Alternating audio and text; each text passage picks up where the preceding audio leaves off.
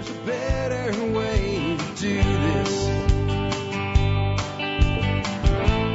Let me show you a better way. Hi, folks. This is Jack Spirko with another edition of the Survival Podcast. As always, one man's view of the changing world, the changing times, and the things we can all do to live a better life. If times get tough, or even if they don't. Today is July the 5th, 2017. This is episode 2036 of the Survival Podcast. If you had yesterday off, I hope you enjoyed it. If you had to work, I hope you made the best of it. I did take a rare, true day off yesterday, and I enjoyed it. Spent it with a good portion of my family, and we did blow up a small portion of our country with something called fireworks to celebrate its birth. Some of you may know where that's from. If you don't, well, I'm not going to tell you today because I'm just in that kind of mood. Anyway, um, so what do we got going on today? Today's Wednesday. Wednesday is interview day, and today I have a guy named Sean O'Hanlon who's going to be on on air with us in a bit. This guy's a knife maker, but he's really not here to talk about making knives. He's the guy, you know, I talk about sometimes you got to jump, you got to go for it. Well, he's living in Hawaii. It's really, really expensive there. And he and his wife decide to buy a sailboat and live on the boat. One problem. They really don't know anything about sailing or boats, and uh, they do the best they can with it. Eventually, they end up shipwrecked with their home destroyed, and they have to put their life back together. That's what we call real life disaster, or in his case, he calls it a real life dystopia. And uh, you know, we think of dystopian novels and stuff. You might think he's being a little melodramatic by saying that. I, I think what he, the other phrase that he used in his notes to me is he uh, pitched himself being on the air with this is pockets of dystopia. So he's not comparing it to being like an Orwell's 84 or something, but We've all felt that way in a moment. Like, why? Why me? Why does it have to be so hard? After all that I've done, why did this have to happen? I just had one myself. Uh, I got over it pretty quickly with a couple beers, but it was pretty devastating. That little pond that I talk about that I put in, the in-ground pond at the bottom of my property. This weekend I walked down there and I smelled dead fish. That wasn't a good thing and I walk up to the pond, and there was a couple hundred dead channel catfish, some as big as 16 inches long, floating. Something happened to the pond. Uh, I've kicked around, and I've even discussed the idea of getting a, a, a good, high quality aeration system for it, and I just never had, and it had done well for two and a half years. Um, and I'm trying to do things with as little input as possible, and just devastating. And it was the same day that I pretty much finished the new 1400 gallon timber pond, you know, and you're, I was just done with that and I was so happy about it. And you walk down there and oof, you know, hitting the gut. And then I spent the next day fishing hundreds of dead catfish out of a pond with a pool skimmer, putting them into a pile and covering them with straw to keep the stink down and compost them and get something useful out of it. Now, again, I got over it pretty quick. I drank a couple beers to drown my sorrows and figured it.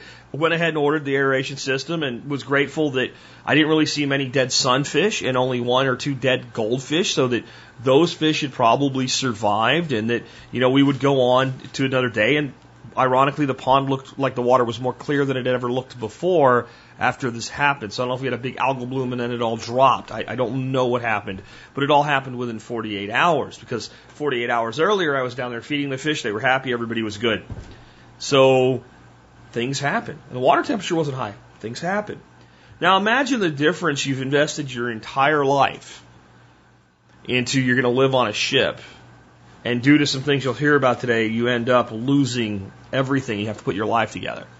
Makes my little fish story seem kind of inconsequential, doesn't it? And it is, and that's why I told it not so you could have a pity party for me, but to put things in perspective. But what I want you to think about as we have this interview today is always putting things in perspective because, yeah, your your house is wrecked. It sucks. It sucks really bad. Better than a cancer diagnosis that's terminal, right? Isn't it? If you could give your house in order to not die, Okay, we always put it in perspective. How about people that find out their, their child has been kidnapped and they don't know where they are? Always put it in perspective. And then no matter how bad it is, the first thing we need to do once we compose ourselves, when we find ourselves in one of these dystopian pockets, is begin rebuilding. Because that's all we can do. And as long as you're still here, your dash is not spent and you have something to be doing. Our guest today is living that. We'll have him on in just a moment. Before we bring him on, let's go ahead and hear from our two sponsors of the day. Hey, if, if you're like me, you know what a gun without ammo is. We call that an overpriced club. That's why I go to bulkammo.com and keep a good stockpile of ammo for all my guns at all times. And it isn't just great price and availability that keeps me going back for more. Nope, it's lightning fast shipping and exceptional service. Give bulkammo.com a shot and I promise they won't let you down. Hey guys, if you're like me, you're always concerned about the reckless economic policies of our nation. One way to ensure your wealth is to keep about 5 to 10% of it in precious metals like silver and gold. And my first choice when I'm buying either is JM Bullion because I get personalized service, free shipping, and better pricing than the big silver houses all in one place. Check out jmbullion.com to learn more. Next up, let's take a look at the year in history. We are up this day, we, or this episode, we are up to the year 19 in history, 19 AD, and we have one segment today from from uh, South, from David Verne, and uh, we have a take by both David and Southpaw Ben. Germanicus is dead. Germanicus has been in command of the legion in the east for the past two years and has been in a feud with Gnaeus Piso, governor of Syria. Germanicus will fall ill and accuses Piso of poisoning him. He will die on October 10th. Historians do consider Piso a subject, a suspect, but there are two others who are also suspected. Tiberius, who of course is the emperor at the time, and Tiberius' chief advisor, Sejanus. Two years later, in 21 AD, Arminius will also be dead. I'll point out he was another heir to the emperorship. He was killed by his followers after they realized that he was lying to create a German kingdom with them as his subjects. So he was a turncoat. Um, so here's the two takes we have. This is my take by David Verne. Germanicus was one of the last Roman generals to lead a serious campaign into Germania. The Romans will still have great influence over the tribes, installing puppet chiefs and giving foreign aid, but Germania was never worth the time and resources needed to conquer it. Augustus realized that the German, uh, sorry, the Roman Empire had reached its limits. Future generations wouldn't conquer new lands, they would defend the current borders. But Germania was supposed to be the last province Rome would ever need. Its loss was like the slave standing next to the general during a triumph, forever reminding the Roman Empire that they were mortal. My take by Southpaw Ben. At this time, there is no real way to test for poisoning which allowed it to be used as an untraceable way to kill someone. It also meant it was hard to get someone convicted of poisoning someone if they weren't caught in the act. Poisoning was usually suspected when someone healthy suddenly died. Okay. There, there's an interesting concept here that I, I, I, wonder about in this. Um, there are poisons that when a person ingests even a small amount of them, death comes swiftly. There are poisons that if you ingest some, you get really, really sick, and then you either die or you recover.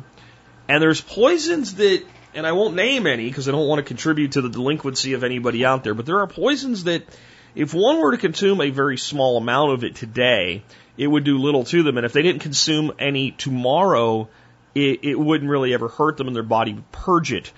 However, it does accumulate over time, and if one is given a little bit of this type of a poison over a long period of time, they will eventually get sick and eventually die.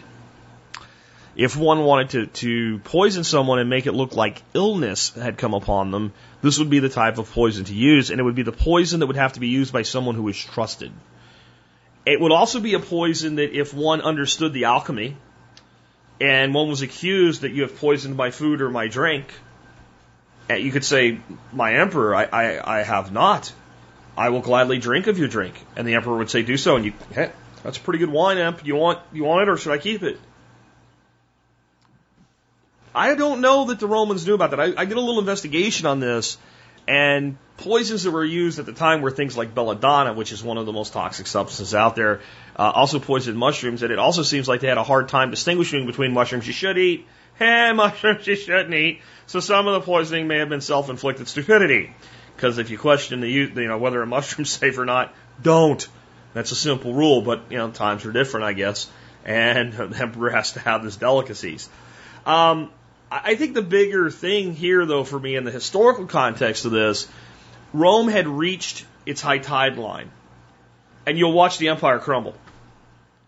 And this is the lesson for any nation, for any nation in, in the world at any time, in the history and, and in the future, it doesn't matter, in the present.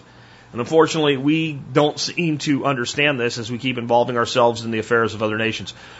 There's there's two ways to live as a nation. One is as a nation, and you just live, you do your own thing, and you don't f with anybody else.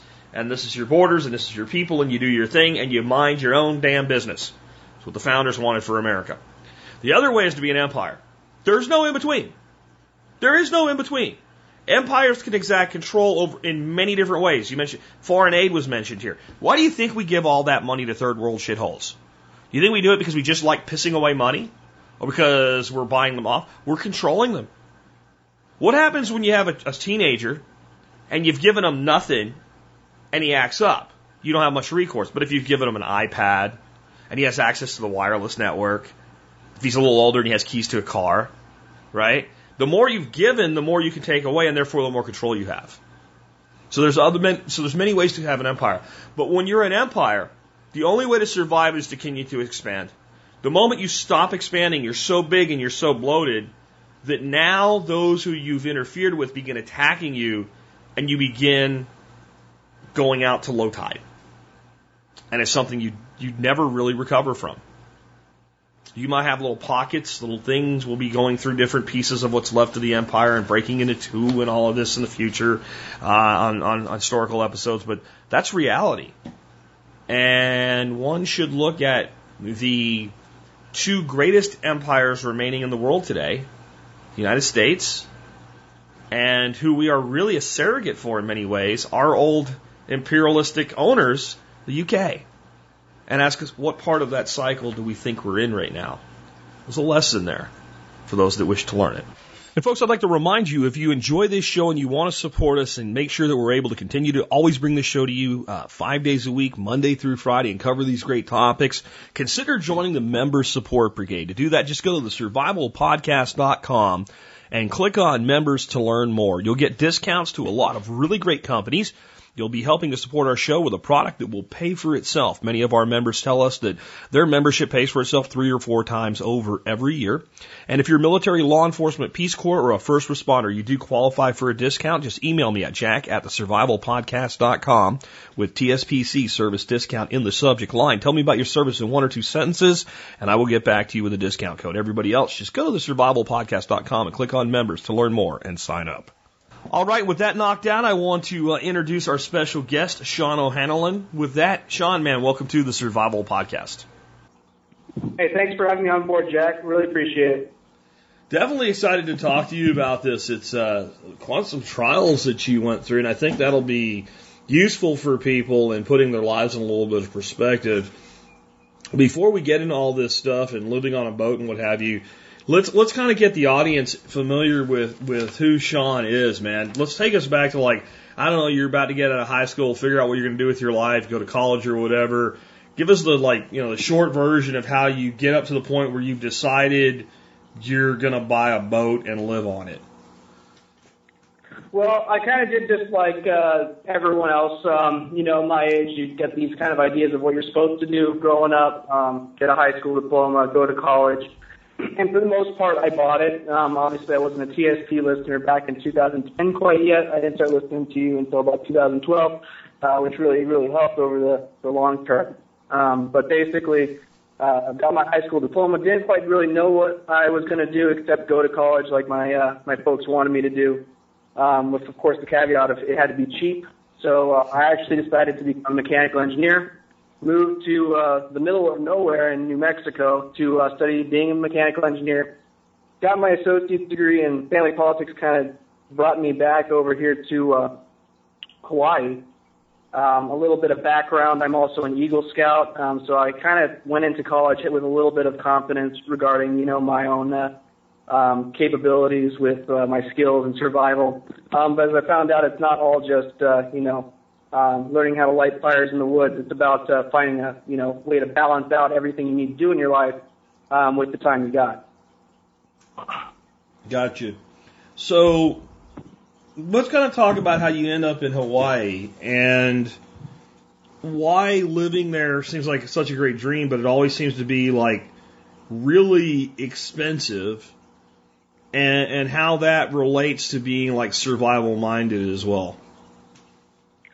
Yeah, so I was actually born in Hawaii, um, in the um, Wailuku Hospital over on uh, the central side of the island of Maui. Um, most people that I know that you know move to Hawaii come with this kind of uh, dream. Maybe they came out for vacation and they saw how beautiful the place is, and, and really it is a gorgeous state. Um, very temperate. The climate's very nice, so most people don't have to. You know, people dread the winter when it comes where you guys are from. Um, but uh, we don't really have any of that here, so people assume it would be an easier life. Uh, in the end, our state is probably one of the most dependent on um, external resources. I believe it's uh, 80 to 90 percent of the state's food is imported.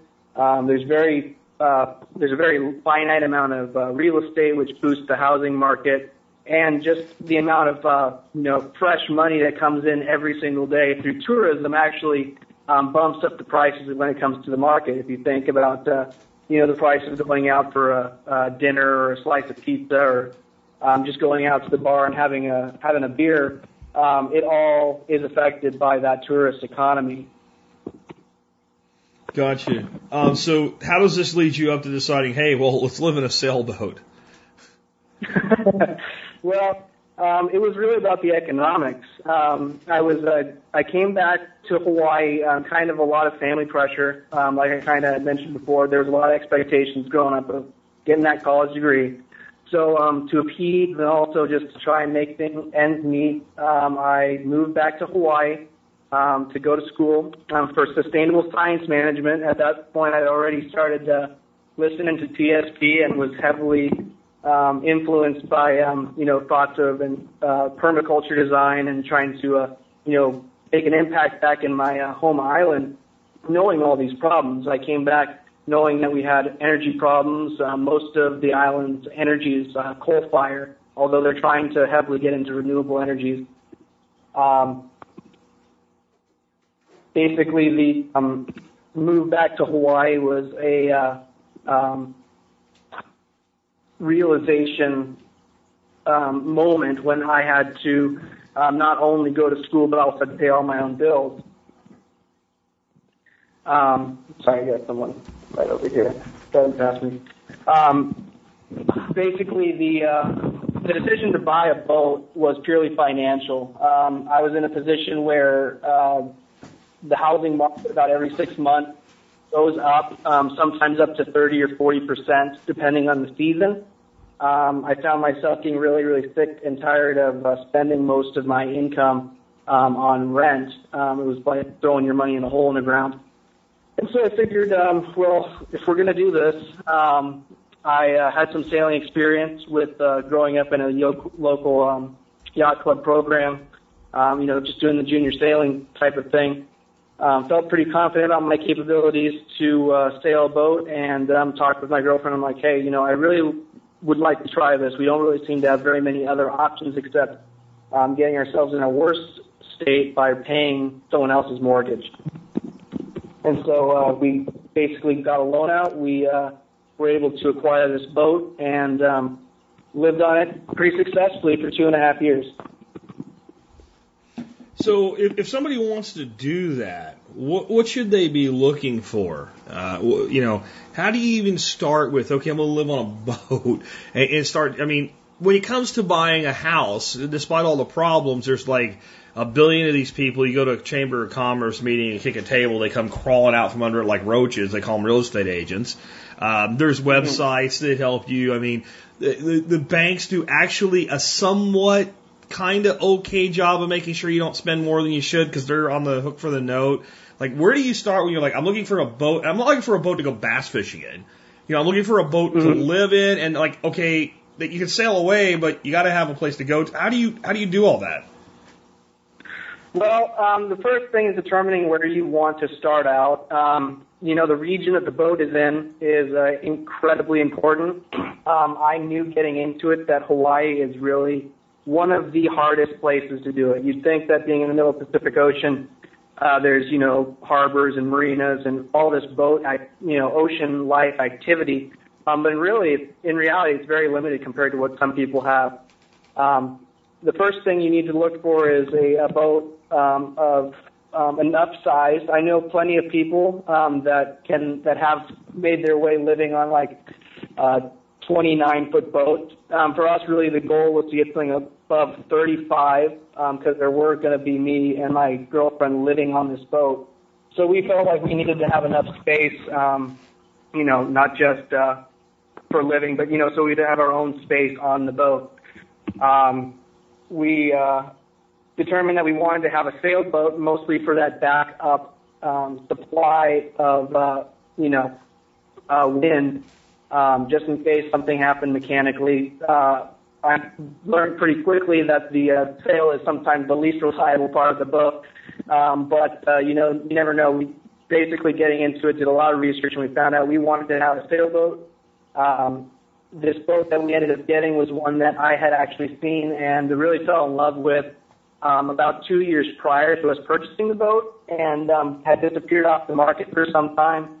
It was kind of uh, a random happenstance that it happened to come back on the market just when we were looking for a boat um, and really uh, had the uh, the the money to back up uh, an offer. Um, besides from uh, basically making um, you know, making the termination of the sailboat, um, a couple critical factors when it comes to picking out a specific boat um, is uh, doing your homework for sure. Um, for us, we have what we call the Formosa um, Yankee Clipper, which is a very old model of Taiwanese-built yacht. Um, fiberglass hull, uh, displaced about 42,000 pounds um, and it was uh, a full keel, which is really important um, if you're going to be living on a boat. Um, a full keel, basically, if you think about um, the shape of a boat. I believe this was covered in uh, episode uh, 902 of the Survival Podcast, Sailing is a Life Skill. Um, the uh, caller then was basically giving his testimony about uh, the difference between a full keel and more of a, uh, a racing keel and having a full keel really gives you a lot of stability, even in the worst of conditions. And so that was kind of one of the things that we we were definitely set on. Okay, and like so, whenever you go into something like this, there's always certain things that probably you should do. Do again, I'll go back to like conventional real estate, like I'm not going to say everybody should, but like it makes sense to upgrade a property by installing a deck if you don't have one. It always adds to value. It gives you good experience, uh, good, good, you know, good, a good, a better life. Like it's good to have an area of, like you know what I'm saying. Like there's certain things you do to a house to upgrade it. Like are there certain things that maybe you should do with a boat or look for in a boat uh, beyond your keel, like to upgrade or to add on to or to make sure it has? Yeah. So um, the main things, um, especially if you're considering a boat for um, any kind of potential bug out situation, or if you're wanting to seastead, which is uh, what I like to call it, um, you know, trying to just have a home on the sea. Um, a couple really important things to look into upgrading is definitely uh, number one, your power supply. Um, for us, we bought the boat without any kind of um, passive power generation. There was no solar. There was no wind power. Um, so basically, um, former owners that had the boat were specifically keeping this boat in a marina, which was something that we couldn't uh, afford to do, and also we just didn't have the uh, the right to any uh, marina space. So as soon as we bought the boat, we we literally went off uh, into the middle of the, the ocean, trying to get it from one island to the next to where we actually had our jobs and our live uh, set up. And um, the one thing we wish we had sooner for sure was uh, that that little um, power generation. So solar power for sure um, was incredibly handy. Um, having the uh, the backup power just from that was enough to keep all of our uh, electronics running, and it's definitely something that added to the overall value of the boat and the overall livability of the boat. Um, besides from that, uh, making sure that you invest time in organization of all things. Um, it you know it may kind of go as um, a. Uh, give me one second. It, it kind of goes uh, without needing to be said, but um, you know having a boat that's really organized uh, that you know if you're ever in the position to sell the boat, um, someone can walk in and basically uh, see the boat for what it, it's supposed to be. That doesn't always happen. Um, you go through storms and things get knocked about, but uh, you know, trying to, I'd say, finding out very quickly on uh, how to keep your life organized and figure out where things are going to go, if you're, especially if you're living on the boat, is incredibly important. Um, and one of the biggest investments, one of the things that any boat owner should have, and one of the things um, that I found was remarkable that most people didn't have, is a good anchor, a really good anchor, and um, an extra, extra long length of chain. I can I can see that having incredible benefits, honestly, um, and it does seem like something people wouldn't be without, but you're saying that people are. very frequently. Um, I, uh, I it could, it's very different from place to place, and I will give a, a little bit of um, a uh, how shall I say? I'll give a little bit of a warning that the only place I've sailed and lived aboard is here in Hawaii, and you know we've got our own you know interesting culture out here. Yeah. But most that I've seen, even some live aboard boats, um, either have um, you know an anchor with very little chain or a, a sufficient amount of chain and a very small anchor. Um, it's all very, um, very hodgepodge, very thrown together, um, and uh, for most people, they don't come equipped. And a lot of boats, especially if you're buying a boat in a marina, definitely make sure that when you're purchasing that boat, it has a sufficient amount of chain and a good anchor. My boat, um, as an example, is 42 feet. Um, it came with two anchors, but both anchors had very little chain on them um, and I didn't really know at the time that, of course, part of that uh, experience um, teaching. Um, but uh, basically, I had a 55 pound anchor, which definitely held the boat. Um, it was called a CQR, which kind of looks like a plow that you'd like plow through a field. Um, we found that uh, with that and about 100 plus feet of chain, um, you could actually feel quite confident almost anywhere that you'd need to put down your anchor in any bay or um, sandy bottom um, area. Um, you can also drop down something as light as a 35 pound anchor, but of course you'd want a little bit more chain. Um, friends and boaters that um, had boats, obviously, uh, they would go out and I would call them crazy because having experience um, anchoring in some serious weather conditions, um, you'd be surprised by how much uh, those anchors um, with uh, appropriate amount of scope and chain could actually hold a boat to the ground. Okay. Um, so I think the other thing is like we talked about upgrading stuff like what are some ways that like if you're living this way or you're you know trying to get into this type of lifestyle basically talking about sea nomad right? Like an ocean nomad. Like how can you mitigate some of your expenses and actually make this you know so it is more affordable than living in, in conventional real property? Yeah.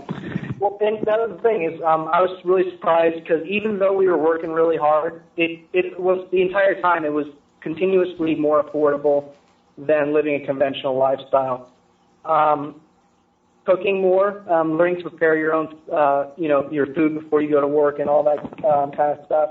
Eating out less, of course, is incredibly important, especially if you're living off anchor, not making that commute um, back and forth from the boat to the shore um, in a little dinghy um, saves you on gas.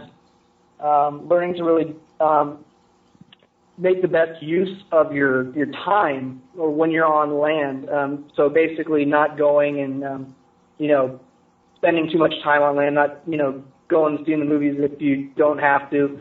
Of course, you can always plan that kind of stuff in, but basically just learning how to to plan better. Um, for us, uh, we were always comparing kind of what we were spending on the boat every month to other people, and for us, we kind of locked ourselves in for those two and a half years paying about nine hundred dollars a month just so that we can afford we can keep the boat. Um, so that would be like you know a typical uh, apartment in some places, but around here in uh, especially Maui, Hawaii, I know people that are now searching for um, places to rent that are single bedrooms, and I mean a bedroom in a house um, for a thousand plus dollars a month. Let- Let's make sure people get that. You're not talking about a one bedroom apartment. You're talking about renting a bedroom from somebody in their house. Yeah, usually with up to um, you know five to ten people in a property on how large it is. Um, so it, it was really it, it's kind of a dystopian uh, society o- around here. Um, you got a lot of great benefits of living out here. It's very pretty. It attracts people from all over the world, but it always comes down to that expense and cost of living. Um, and that being said, the uh, typical uh, wage that people make around here, the uh, minimum wage is I think nine dollars and twenty five cents an hour. Um, so if you do the math and you think about you know the median uh, price of rent out here, the only way people make it uh, and even start like uh, building a, a, a you know a work life or anything like that, um, they either come to Hawaii with um, a fair bit of money so that they can feel like they got a, a foothold and they kind of work their way up from there. Um, or what usually happens, the only way people actually get a foothold and really job experience and all that stuff growing up is if they live with their parents for an exceptionally long period of time. Um, there's actually a culture where most people um, don't go out and buy a home until after they're like 35. They're mostly like living with their parents if they're even still in the state. But we also um, do have kind of like the same problem that uh, uh, the Rust Belt had um, back. Uh, you mentioned in previous episodes how there's sort of this brain drain. I'm actually one of the last people in my graduating class, though small, that still lives in the state. Most people have gone away and they're looking for uh, better life um, elsewhere. And they usually, you know, start going to college and they stay wherever they're at because looking back at Hawaii, they realize, man, I can't make it back there. Yeah, I think there's there, there's a lot of places where that's happening, and some of it is the the young people being priced out of the market, and the other in other places it's there's just no opportunity, and some places it's both, and it's it, it's one of those things that eventually cycles the other way around, uh, and I think a lot of times local governments are are a big part of it. I, I see. You know, some of this happening right now here, where they're like the economy's great right now, and what have you. But you know, young people trying to buy that first house, they're getting killed because all the townships got greedy. They want to build their tax hmm. base. So they put building restrictions. No new properties can be, you know, the average is 2,200 square feet now. Well, you can't, as a builder, you can't build a house and sell it for $150,000 and make a profit and build the house 2,200 square feet. Where, you know, they used to build all kinds of houses, 1,200, 1,100, 1,300, 1,400 square feet, and those houses would sell between like 95 and $150,000. And that was the entry house. Well, now those houses that exist, they're being bid up to 160, 170, 200,000 dollars. And I know that sounds low to you from Hawaii, but you're talking about houses that sold for 100,000 dollars less 10 years ago. And Yeah. young people are fighting for them, and right now they're still at that threshold where you know, like my son just bought a place for 160, and his his mortgage payment is like 200 less than his rental payment was. But there's a point where that hmm. crosses back over, and then everything changes, and it's it's the short term game mindset now of government that is is driving that in many places. I think Hawaii is a combination of that. Probably just it's it's freaking Hawaii. Like I mean, people do not people do not say, you know what, let's go on our honeymoon in in Richardson, Texas. They trust me, they just don't do it, but they do go to Hawaii.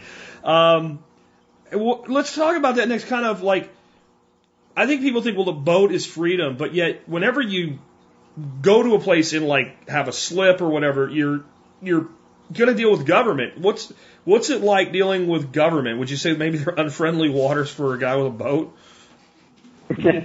well, Hawaii is definitely, uh, I'd say they're pirate waters for sure. And of course, uh, I find out um, after buying a boat, the real pirates live on land. They're called uh, government agents. Um, but basically, um, soon after we bought the boat, um, we were very quickly, uh, you know, the boat was still in the marina where uh, the former owners had it. Uh, we purchased it from them, got a bill of sale, and all that fun stuff. Um, and uh, I had to run off to the mainland to try and get this new job that I was uh, getting trained for. And uh, pretty quickly, um, after I get there, I get this call from my girlfriend who's totally freaked out because the uh, the local DLNR or um, Department of uh, Land and Natural Resources I like to call them, doesn't like natural resources. Um, they uh, are threatening to take the boat, to impound the boat. We just bought this thing. We were all, we were doing just fine. You know, I'm out trying to get my new job, and um, apparently what happened was she went in to try and make sure that we were all legit. We had all of our paperwork done, that they knew that the boat had changed hands, and um, they started making accusations of like being in the slip illegally. so um, as it turns out, um, as soon as, or at least this was their interpretation of the law, as soon as you put one dollar down on the boat, the boat has changed hands.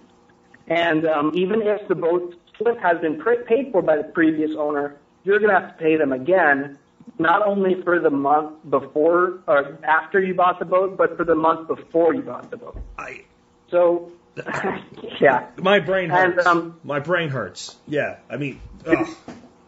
oh. Okay, go ahead. So basically, I was out. I was in Huntington Beach, California, getting some job training, and the farthest place I could go to help, and I'm trying to calm down my um, freaked out girlfriend that uh, they're gonna, you know, steal the boat from us basically after we'd spent um, all of our money um, just acquiring it. Um, and so I was able to um, call the DLNR office and tell them, hey, you know what? I can't come in. I'd like to correct this, so I'm going to be gone for uh, the rest of the week. I'll come in and we'll make this happen. They, you know, of course, had some choice words and ways of, make, you know, basically just pressuring and intimidating. Um, but when I did come in, um, they, you know, gave us a bill of what we owed them. It was over seven hundred dollars. Um, after you know we we paid for this boat, we just had to come up with seven hundred dollars. And of course, uh, you know, being pretty uh, sketchy people, um, they demanded cash. And so, likewise, I demanded a receipt. Um, and that's kind of where this whole story really starts to um, uh, come through. Is um, out here, um, as soon as you, I, I say this about any ocean, if, as soon as you step in the water, you're in the wilderness. And so, very similarly, being surrounded by complete wilderness, we've got a lot of departments that um, kind of have that cowboy justice mentality, that Wild West mentality. Um, the uh, DLNR in particular um, are actually um, known by almost everybody to be um, scoundrels. And uh, when it came uh, to the point where we had to um, immediately buying this boat, pay them this exorbitant amount of cash for bills that really didn't exist, um, and they demanded cash, I knew something was up. I uh, I was able to get the money, loaning it from some friends, and we were able to get them paid and get them off our backs, um, and get them to allow us to leave the harbor.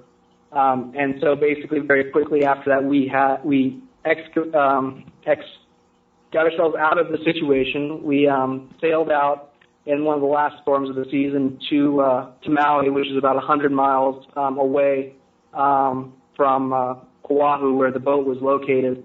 And um, as soon as we got to uh, to Maui, and we wanted to keep you know trying to play by the rules, um, we got to the local harbor master's office, and he um, had to do a typical background check, where um, you know you leave one marina, the harbor master from the marina you get to call the uh, other harbor master from the other marina to make sure we have paid all of our bills and you know left on good terms. Well, as much as we would have hoped that they would have given us um, a glowing uh, review, the guys on Oahu, the DLNR officers that we just paid 700 plus dollars to, um, basically said, "Oh, we didn't get any money from them. They still they still owe us money." Unfortunately, I had that receipt. So it's a, whenever you're dealing with any government agency, getting a, a handwritten receipt or some kind of proof of what they've said is incredibly important, especially when things start. Especially to, when they ask for cash. Yeah, exactly. Oh. Um, so it, it was a it was a pretty um, harsh um, introduction to living on a sailboat, um, and we found out pretty quickly that um, when it comes to living out there, you are on your own. When it comes to being self-reliant, um, th- those skills that you pick up, the things that you're teaching here, Jack, are um, really uh, incredibly valuable. Um, honestly, we really wouldn't have been able to do it um, without some of the uh, some of the critical thinking skills that you get um, from thinking about uh, lifestyle design, um, systems thinking, that sort of thing. Um, so basically, because what ends up happening in the long run is after dealing with these government agencies, particularly the DLNR, for so long and having them continuously want more and more um, money out of us that, you know, some people would question whether or not we owed, um, you kind of realize, hey, I really don't want to deal with these people anymore. Like, I mean, they, they, they control all the harbors. They control all of the, uh, the really safe areas um, in this uh, um, island archipelago. Um, but is it really worth it? Like if you're spending, um, you know, a hundred bucks a month just to be on your own equipment, your own anchor and whatnot um, in their area, is it really worth it?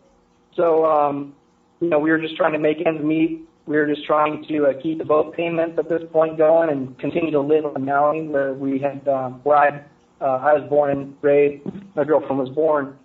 Um, and uh, we decided, okay, well, you know what? We got to figure out a way to make this make sense now. After we've bought the boat, we've taken the big leap. Uh, we have to make sure that we can keep doing that. We want to make sure that um, you know we can live out the entire term of our uh, of our loan and living on the boat. Um, so we uh, we went through the rules. We uh, looked through uh, the DLNR's website to make sure to try and learn all everything we could. So if we ever got extorted again, we would know what the rules were. Um, and we found um, a clause or just a little caveat to the typical rules about paying for moorings. In the state of Hawaii, if you are on a any mooring, even if it's your own personal hardware. And just so your viewers know, mooring is basically just a block or a really heavy weight of some kind. Sometimes it's a, a metal screw that's screwed into the bottom of the ocean. Um, but basically, it's a big weight, something that holds a chain to the bottom of the boat, uh, to the bottom of the ocean, and that runs up and connects to your boat. Um, most people um, that are boaters already know what that is. But basically, it's it's your um, it's your home base. Uh, mooring's your home base. And so, um, even if you build one yourself, the state expects you to be paying um, basically uh, two to three dollars per foot of your boat. Um, so if your boat is um, uh, 40 feet like mine was, they would expect you to pay like 80, 85 bucks a month. But that doesn't include the cost of building a mooring. That doesn't include the permitting cost. Um, sometimes they won't even give you one. You have to actually get the Army Corps of Engineers to stamp on it now, which, um, to be honest, I'm not sure why the Army would be in charge of anything that's built in water. But, um, uh, yeah. But um, basically, uh, we were looking and we're like, man, if we tried to, you know, be completely, um, you know, in the uh, in the light about everything we do, um, we're gonna you know, kind of bankrupt ourselves if we try and, you know, do this all the way they're telling us to do it. So we got to try and find another way. So here we are, um, living on a sailboat after trying to find another way. And um, we are trying to find basically a way to continue doing that. And um, the stipulation was, because Hawaii's in the middle of the Pacific Ocean, that technically um, you can be on an anchor. If you're on a mooring, if you come in and you, you know, you're sailing through the Pacific Ocean, and you get to Hawaii and you grab onto someone's mooring, you have to pay for every single day that you're on that mooring, uh, whether the state owns it or not. But if you just go into an area where you can drop anchor, you don't have to pay a thing. So that was kind of our what we ended up having to do. We're like, wait a minute, this is like the only thing that really makes sense. So how do we go about anchoring on a regular basis? Um, as long as you move your anchor every three days in the state of Hawaii, um, you actually don't have to pay any fees. Now, after we'd done this for about two years, um, and we were seen in the harbor master's office for almost a similar period of time, um, it, people were starting to catch on to this, and um, basically then we were starting to get, you know, the harassment of the local government. But we knew that they couldn't do anything just um, because of the uh, of the, the ruling. So really looking through the actual laws on their own, on whoever, um, whatever government agency um, that is uh, harassing you, whether it's the DLNR or if you're going out, knowing those rules and regulations um, better than they do um, really gives you some opportunities when it comes to uh, you know paving your own way and trailblazing a new uh, lifestyle. It, it seems like it can be done, but like a lot of it seems like there's a lot of hurdles, and it doesn't it doesn't sound like the the romanticized vision matches reality on the water, I guess, in, in, in Hawaii anyway. And I imagine there's, maybe there's more of this type of thing in Hawaii than other parts of, let's say, the United States, coastal United States, but I think, I think there's probably a lot of this flavors and variations thereof throughout the whole country. Yeah, um, I mean, it, really just depends on where you are. I mean, if you're in a smaller town, I've always found that um, the smaller the town, the the more interpersonal everyone's um, uh, relationship is with each other, the less likely you're going to have really big issues. Um, after all, like uh, when we first had that um, extra money kind of extorted from us from the DNR, uh, we were in the middle of downtown Honolulu and Waikiki with you know two million people it took a lot longer um, of us being on Maui for uh, us to really get into any kind of uh, trouble with the DLNR where they were, you know, asking for money from us. Hmm. Um, but uh, basically, um, there's a lot of romanticism about living on a sailboat. Um, and to be honest with you, uh, it, even though there are incredibly tough times, there's also some incredibly good times. Um, when you um, get off of work and um, you know you're tired and whatnot, and um, you have to go home. Uh, a couple times we'd be heading out in the middle of the night uh, in this little electric uh, dinghy um, that we had picked up, and we just kind of have this moment of, wow, this is our life. Like, who does this? And um, of course, that was on nice nights, and then of course on the crazy windy nights where we have to do the same thing in the same dinghy. Um, we also say the same thing of, man, this is our life. What are we doing? so, um, let, us kind of talk about how this ends up being very difficult for you guys. Eventually, somewhere in all this, you guys ended up losing your boat slash house. How did that come about? Well, um, as I kind of mentioned, a good anchor um, is one of the most valuable things you can possibly have. It's one of the first upgrades you should do with any boat if you intend to take it anywhere, because um, you can't be guaranteed um, after setting foot into that big blue wilderness that you're going to have a safe harbor um, out here, especially. Um, so we were very well equipped, very well versed. Um, we dodged some hurricanes. We had gone through what's called a Kona storm out here, which is a very dangerous storm that comes from the opposite direction.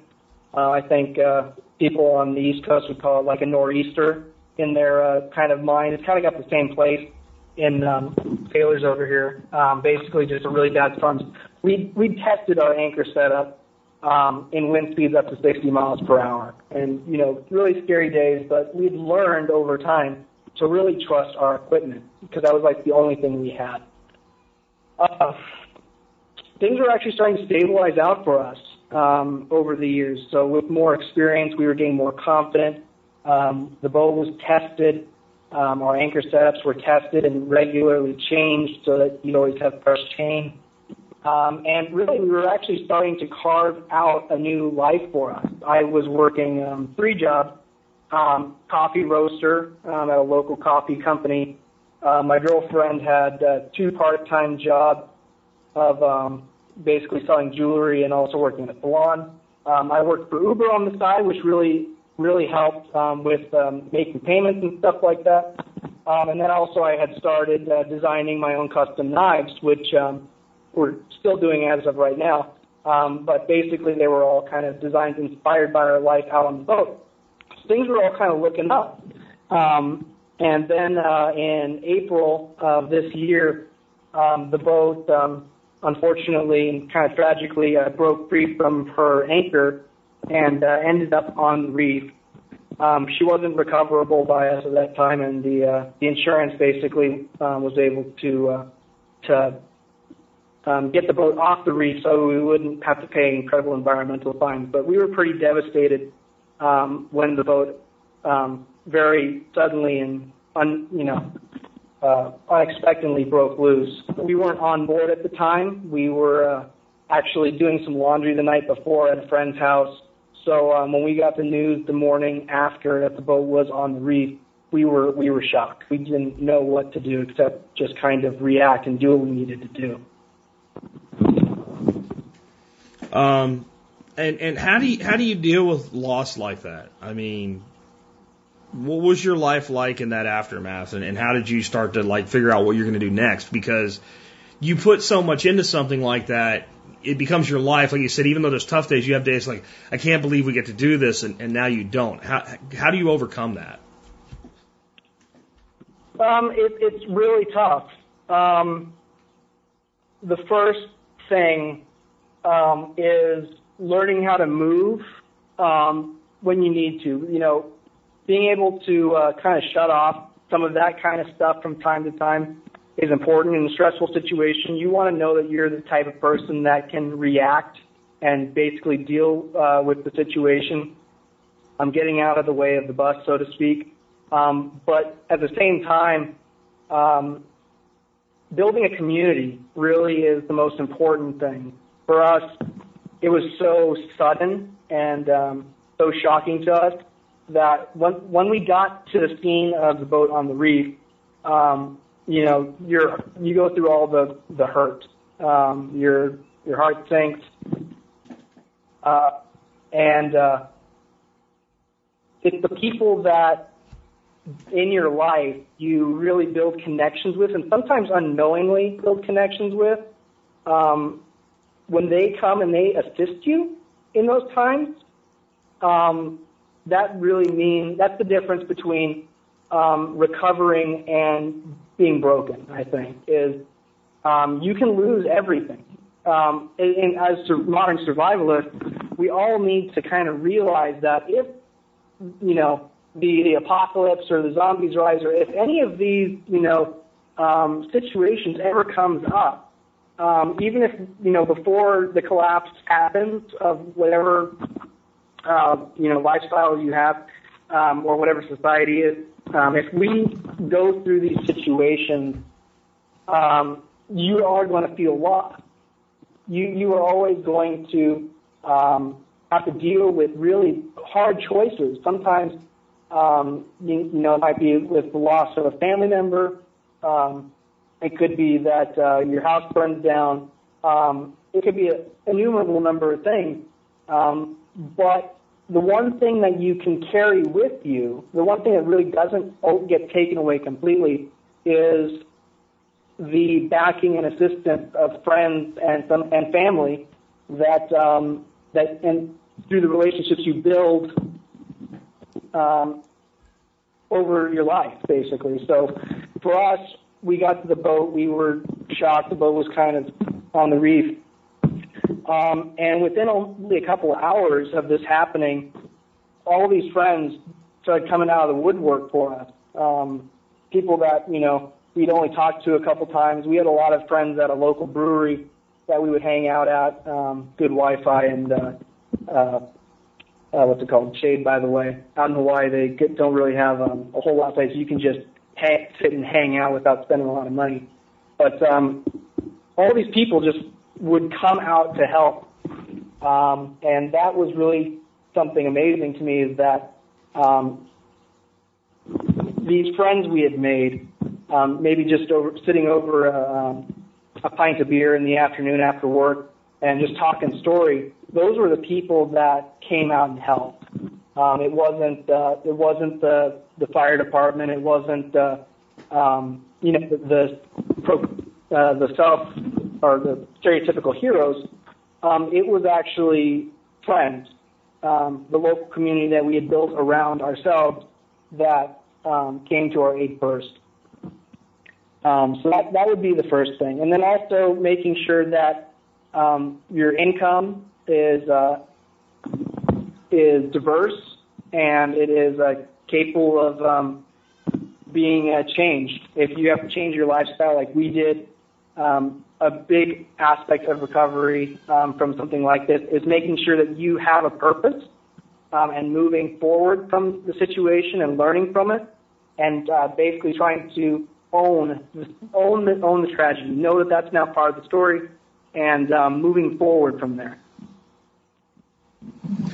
So, what is what is kind of your plan now? Um, I, I read in your notes that you're moving to a, a less populated or less developed island within Hawaii. Are you going on to you know terraform a land? Are you going to take another run at the boat thing? Where where do you go from here? Well, we do still owe money on the boat, um, which is unfortunate, but it's uh, you know a small price to pay for the experience. To be honest with you, um, we moved actually. Uh, two months ago to uh, the Big Island of Hawaii. It's called. It's actually the island of Hawaii. Um, the island uh, Hawaii is actually a chain of multiple islands, and um, funny enough, the biggest one is actually one of the least populated per uh, acre. Um, so we actually moved out here. There's a lot more opportunities, unlike the um, the uh, quote better islands like Maui and Oahu. Uh, the Big Island um, it still has active volcanoes and um, risks associated with that. Um, but housing, in terms of opportunities of purchasing land, um, it, it, it is a possibility here. We also um, have some family that's going to be uh, helping us get our feet back on the ground. And um, to be honest with you, in terms of future uh, goals in life, um, it was the things that came out of living on the boat, specifically the knife making, that uh, I'm really pushing forward with. We just had a Kickstarter um, that finished about two weeks ago, and we were able to raise uh, six thousand dollars in um, uh, pre-sale. So basically, um, pre-selling a knife design I came up with while I was on the boat. So um, it, it's amazing that you will come back to certain things especially uh, you know sidelines and hobbies from time to time in your life, and realize that that's actually what you want to do. And so for us, from this point forward, we're we're really just trying to realize our own dreams. We're not going to be living to someone else's expectations um, of what we need to do. We need to um, you know figure out how to live our own life um, and improve our own life um, if times get tough or even if they don't. Well, on that note, where is the areas in Hawaii that a person can live, you know, with without spending ridiculous amounts of money on property? Are there affordable areas? And I guess I understand that you know, a lot of times like real estate is directly connected to opportunity. So where all the jobs are, the the property is the most expensive. But when you start talking about running your own business, being an internet entrepreneur, building knives, anything like that, if you make your income geographically independent, then you can pr- practice like geographic arbitrage. So where would someone who's like, I've always wanted to live in Hawaii and I have freedom, where would where would you suggest they look? Because obviously you live this world. Yeah. Well, the Big Island is definitely um, a good starting point to look around. Um, if someone is an entrepreneur, if they've got their own business that can be um, run almost remotely from uh, their home. Um, really, there's quite a few places in Hawaii that you can uh, afford to live. Um, the Big Island of Hawaii, the one that we're living on now, has quite a few locations that are very rural that um, are very inexpensive. Um, sometimes uh, as cheap as about um, thirty thousand dollars for an acre of uh, completely undeveloped, you know, rainforest jungle. Um, and uh, in terms of, you know, finding a place to live in the state, the Big Island has a lot of opportunities. Um, you can also go to some other outlying islands like uh, Molokai, which is off the coast of Maui. Um, but unfortunately, the thing, the trouble with both of these, like you said, is that um, finding a quote good job in these areas is very difficult. Um, even on Maui, one of the things that I kind of saw and realized was um, not a good sign is when you have one economy or one market taking over the entire economy. if you're really good with uh, interpersonal skills and um, uh, you want to sell timeshares or if you want to be a server or a bartender or something like that, um, you'll you'll have a job very easily, uh, or you'll get a job very quickly in uh, Maui, but you're going to be very hard pressed um, to you know continue to make all those ends meet. Obviously, with that type of job. Um, here on the Big Island, you're you're going to spend a lot of time just looking for a job to start off. But in reality, when you get that job, as long as you're um, uh, you know making a minimum wage, even you can afford to live here. Um, you can afford to find a place for really really cheap. Um, in terms of expenses, uh, it's also pretty remarkable that um, there's such a contrast in terms of how much things cost. Um, on the island of Maui and a lot of places on Oahu, um, the price of like a gallon of milk is almost six dollars a gallon. Um, if you uh, were to go get gasoline on Maui, when I left, I recall it was uh, about three dollars and sixty cents a gallon or so um, in most places. Um, but coming over here to the Big Island, all the prices are completely different, and it's really about that um, one market taking over the entire economy. The tourist economy basically um, making everything more expensive. So it, it's it's always a it's a balancing act. You really have to analyze not just um, the the home, the rental costs, or whatever your baseline expenses are going to be, but you also have to take into account that on these islands or anywhere you go, really, especially if it's remote, that the added expense of getting certain um, living supplies uh, will be um, much more, or could be much more, much less, depending on exactly where you are.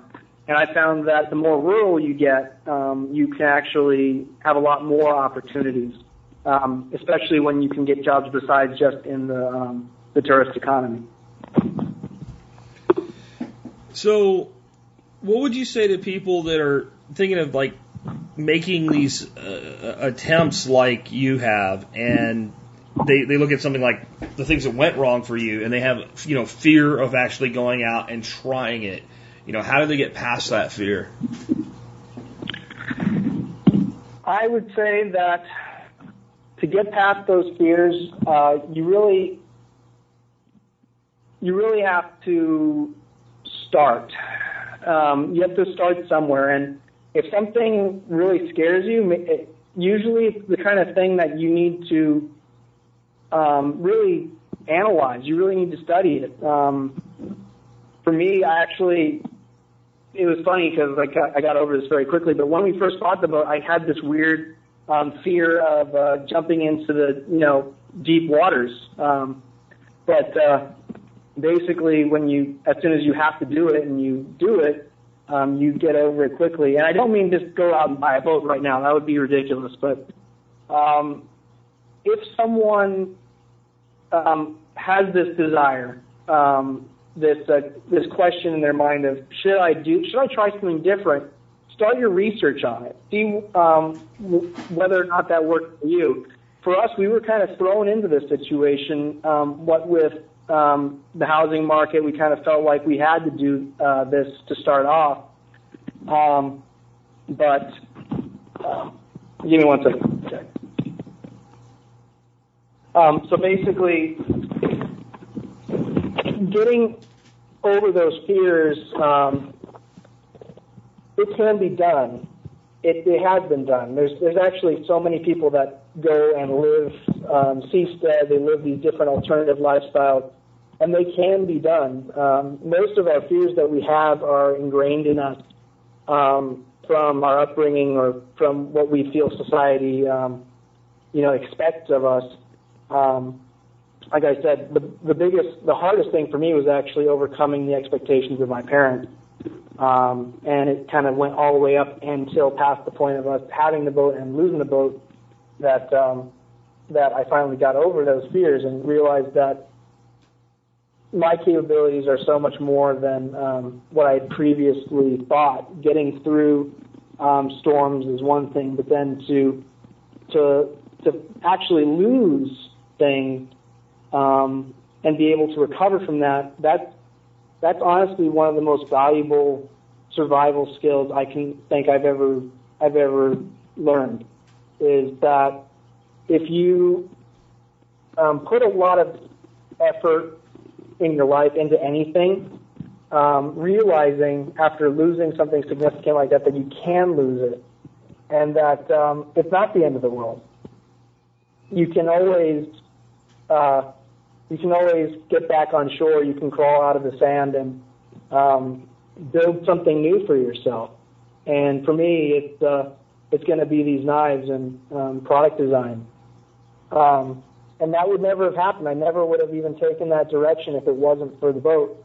So the, there's something to be said um, to people who um, want to take that next big leap in their life. That they should do their research, examine all possibilities, but don't let fear make the decision for you.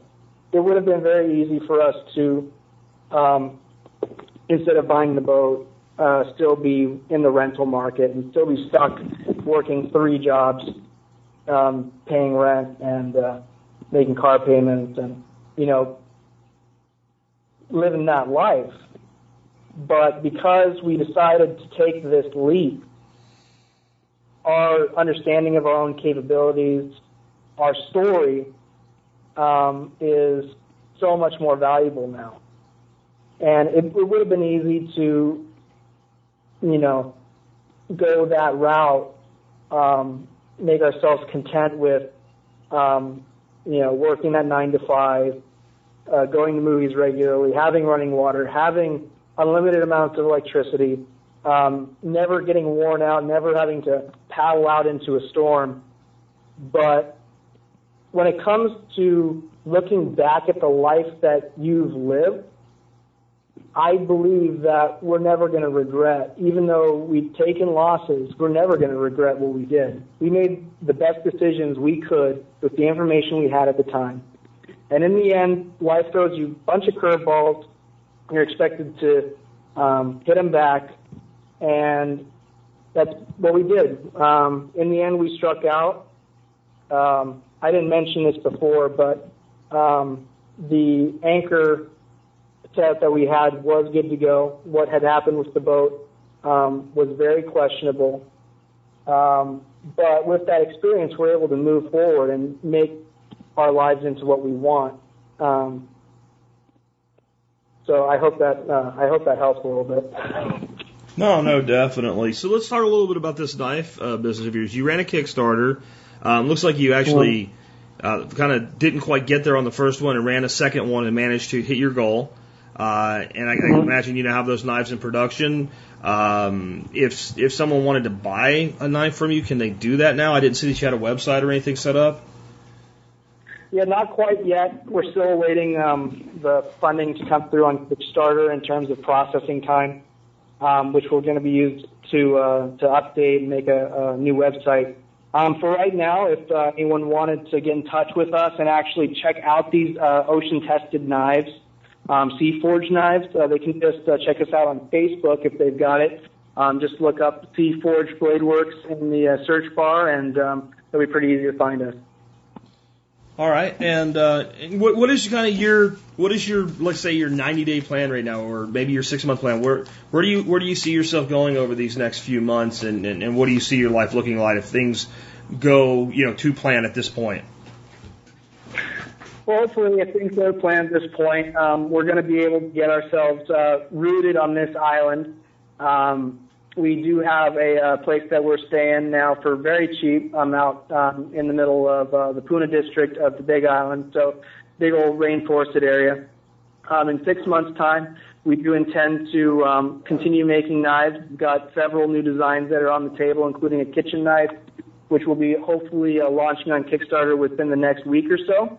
So if you're interested, feel free to go to uh, Kickstarter and uh, uh, con- follow Seaforge Blade Works um, and the uh, Kickstarter um, website, and that would be a good way to keep up to date with us. Um, I am pursuing a patent on a, um, a new type of knife mechanism, something that came out of uh, living on the sailboat, an idea for um, reach extension. Um, but basically, our goal for the next six months is to uh, rebuild and to um, get ourselves uh, situated and live a little bit more of a comfortable life for a while until we decide to uh, do something um, do something exciting again. Awesome, man. Awesome. Well, hey, I, you know what? I, I really appreciate you uh, being with us today, Sean. And uh, as things progress for you and you have more to talk about, please feel free to uh, get with us and uh, come back on the air again.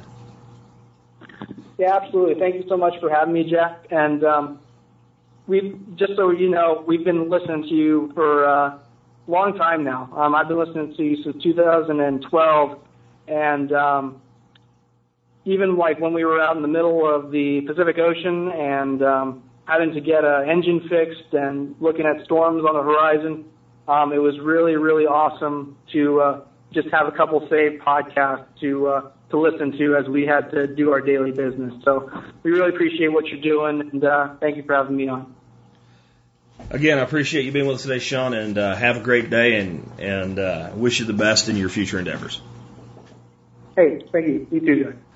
All right, it's an incredibly, incredibly interesting story and a, a, story of real modern survivalism, having to put your life back together and go forward despite adversity and pockets of dystopia.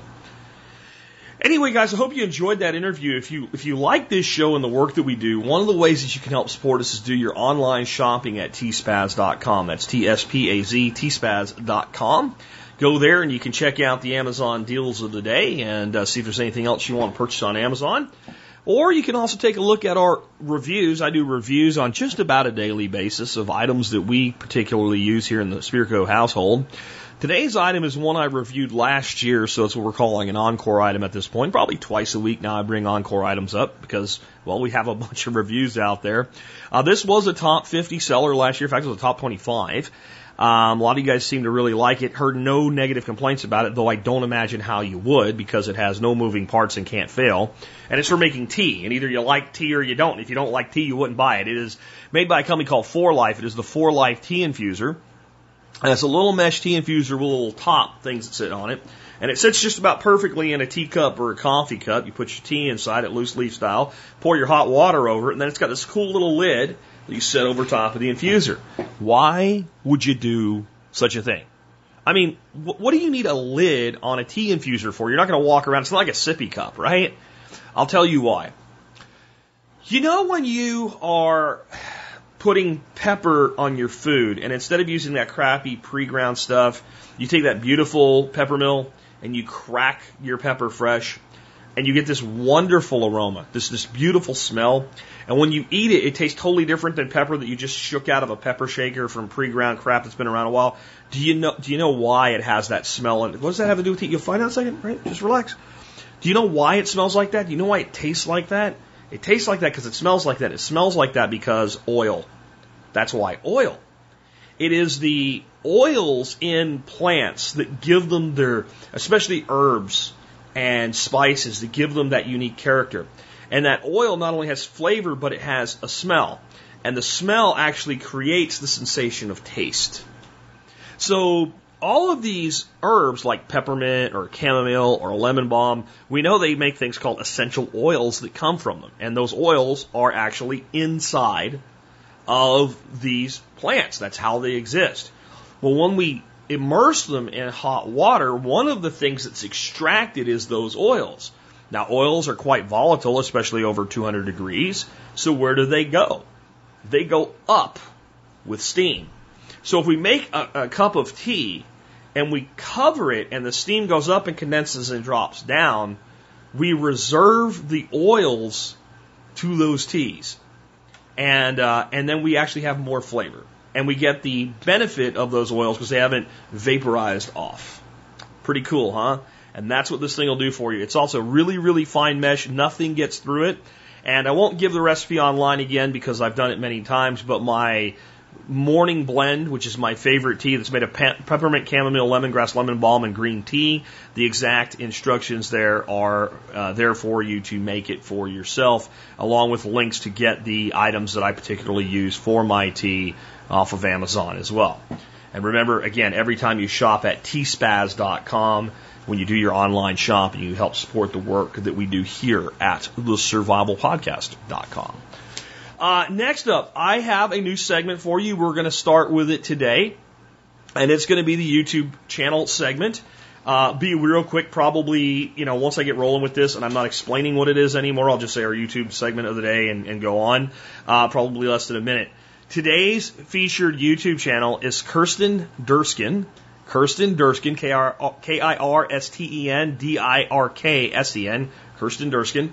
Um, she was actually like a professional uh, media producer who quit and has like her own little thing going on now, and she specializes in tiny houses and alternative housing. I've been watching her channel for a while. She's a little social justice warrior ish at times, but she puts out some pretty cool content. Uh, she doesn't have a huge amount of videos, but a pretty substantial channel at this point.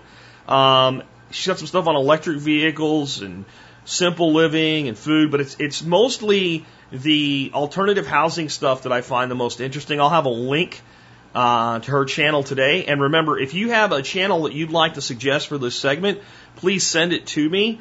Um, please don't send me your own personal channel if you have like five videos and you're trying to get off the ground.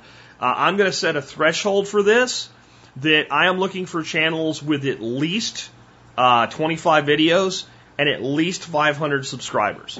I think that's a, a reasonable that the channel's been around a while and is going somewhere. I think it's a pretty low threshold. So I don't want to become like have my mail, mailbox full of everybody that's trying to start a channel, and I might even up the, the, the requirement to something like a thousand subscribers or something like that. That generally means that you've put some effort into your channel.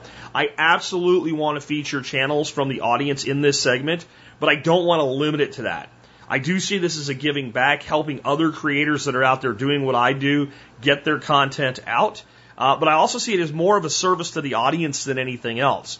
Uh, I have a lot of subscriptions that I subscribe to, and some of them I really, really like, and I'm always looking for new ones that are cool.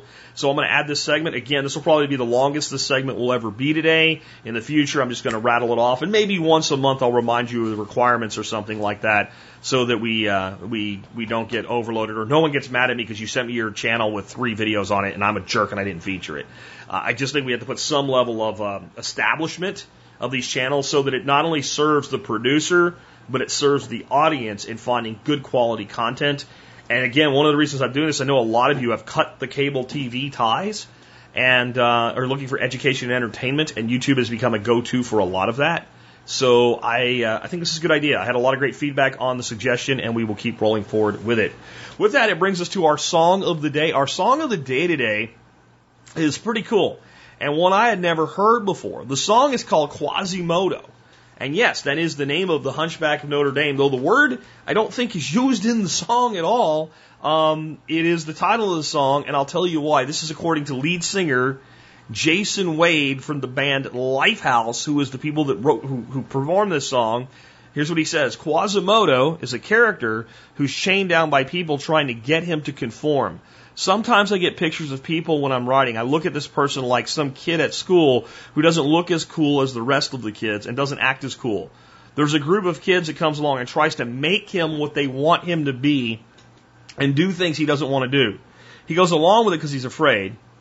But by the chorus, he's breaking out of that saying, There goes my pain, there goes my chains. Did you see them falling? Because this feeling that has no meaning, there goes the world off my shoulders. So it ends hopefully.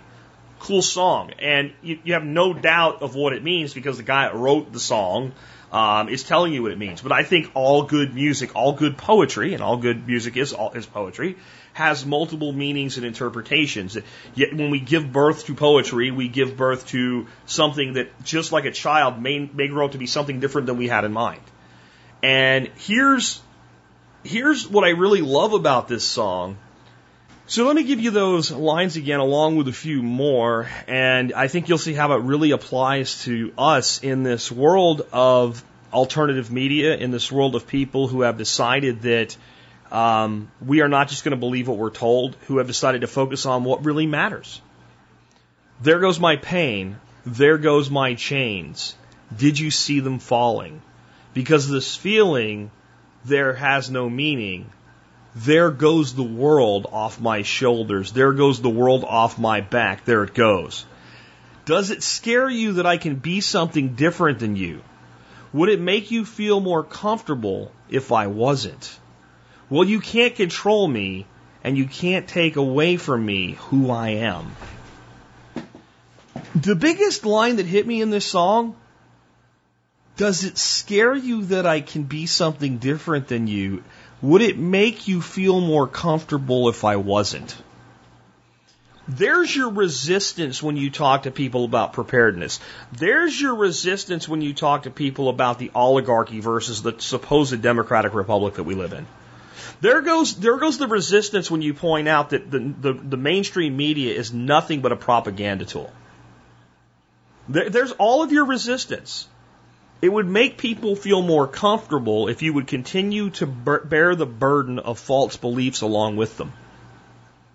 And what we try to do here on this show every day is to help you become more awake and more aware so you can drop those false beliefs and false burdens off your shoulders.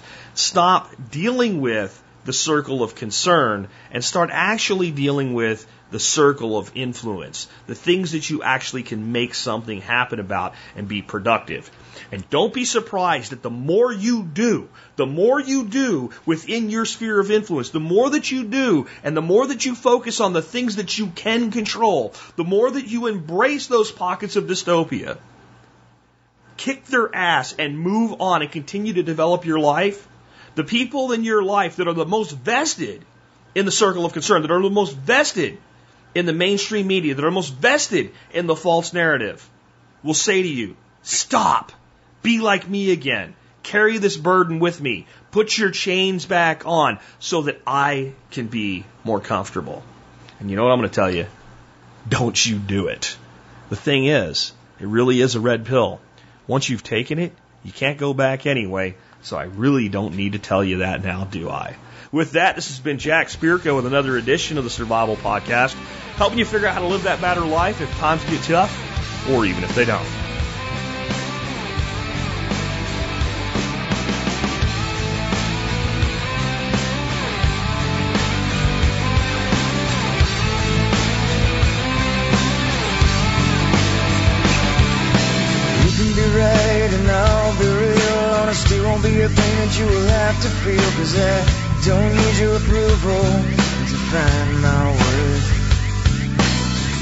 Trapped inside of my own mind Afraid to open my eyes cause of what I find And I don't wanna live like this anymore There goes my pain, there goes my chains Didn't you see them falling? Because there's feeling that has no meaning. Shoulders. There goes the world off of my back. There it goes.